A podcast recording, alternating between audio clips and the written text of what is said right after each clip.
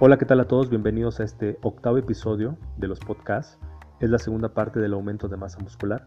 Ya en el primero explicamos cómo aumenta la masa muscular en personas naturales, personas normales. ¿Y a qué me refiero con eso? Que no utilizan esteroides anabólicos.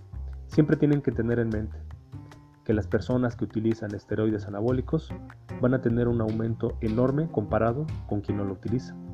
Y continuemos con el tema. Por ejemplo, alguien que tiene 30 kilos de masa muscular, un adolescente. Puede llegar a 40 kilos en un año, ¿escucharon bien? 40 kilos en un año. Luego llegar a 50 kilos ya es más difícil para él. Y para llegar a 60 kilos hay que tener un esqueleto, ¿escucharon bien? Un esqueleto de unos 12 kilos, lo cual es difícil de encontrar.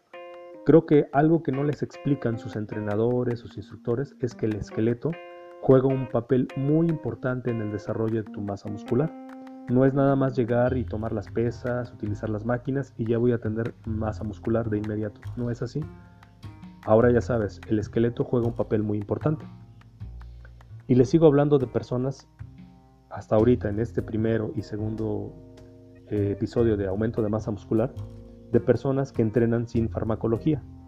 Ahora bien, un esqueleto normal de unos 9 kilos, ahora ya escucharon, un esqueleto de 9 kilos en un varón Llegar a 25 kilos de músculo cuesta, pero se puede hacer en dos o tres años de entrenamiento y un plan de alimentación excelente, un plan de alimentación adecuado. Claro, hay personas que utilizan, nuevamente como les digo, esteroides anabólicos y muchos de ellos los ven en redes sociales, influencers, en revistas, etc.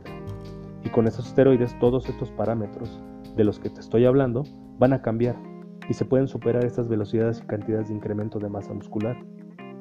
Pero en mi caso, yo no se los recomiendo. No hay necesidad de eso, ya que los esteroides siempre tienen una consecuencia a tu salud a largo plazo. Pero en gente que no los usa, gente normal, gente natural, como le llamamos aquí en, en el argot de los, de los gimnasios, eh, si tu genética te ayuda, aumentar 4 kilos en un año, eso va a ser excelente. Así que chicos, recuerden, el aumento de masa muscular también está dado por tu esqueleto. No solo es la alimentación, no solo es tu descanso, no solo es tu entrenamiento, no solo es ir y levantar las pesas. El esqueleto que tú tienes es el que va a determinar hasta dónde vas a tener tu techo, tu tope genético. Y hasta ahí, entonces ya llegará un estancamiento.